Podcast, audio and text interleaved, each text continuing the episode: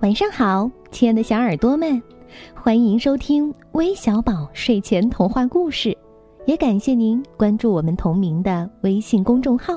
我是珊珊姐姐。自从上周我们更新了点播方式以后，就收到了很多小朋友的留言。那今天都有哪几个幸运的小听众点播成功了呢？先听故事，待会儿再来给你们公布名单。今天的故事名字叫《我要是别人就好了》。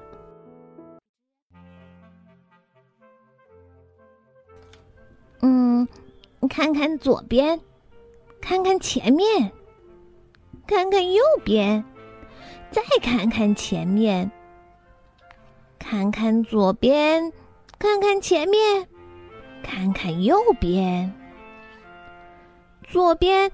有一头大棕熊，前面有一只黑猩猩，右边有一头狮子，左边能够看到大棕熊，前面能够看到黑猩猩，右边能够看到狮子。嘿嘿，黑猩猩很有趣儿，大棕熊的力气很大，狮子特别威武。我要是一只有趣儿的黑猩猩就好了，那样我就可以一直做鬼脸儿。嗯，我要是一头大棕熊就好了。那样你就可以轻易的举起好多东西。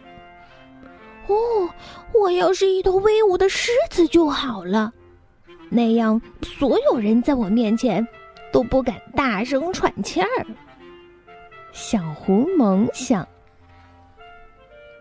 这时，突然出现了一个黑影子，危险！小狐萌第一时间吹响了口哨。听到口哨后，所有的小伙伴都躲进了洞穴里。啊，好帅气呀！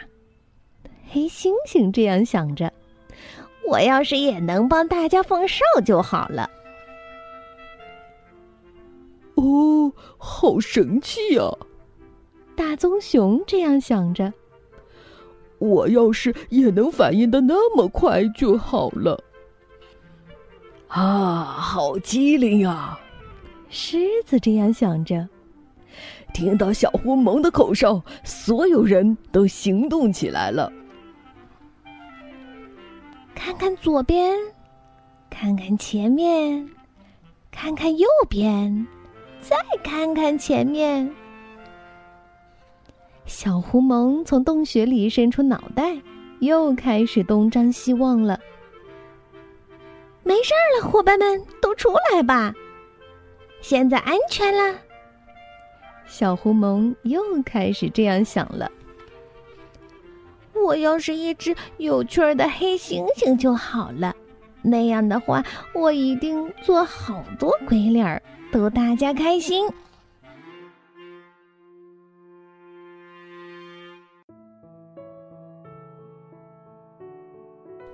好了，故事听完了。我们来听听都有哪些小听众点播成功了吧？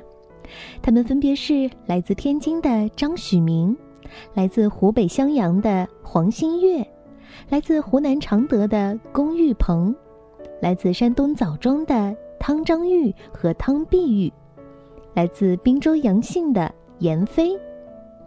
如果你也想点播自己想听的故事，想在故事当中听到自己的名字，那赶紧关注我们的微信公众号，回复“点播”两个字来了解一下我们的点播方式吧。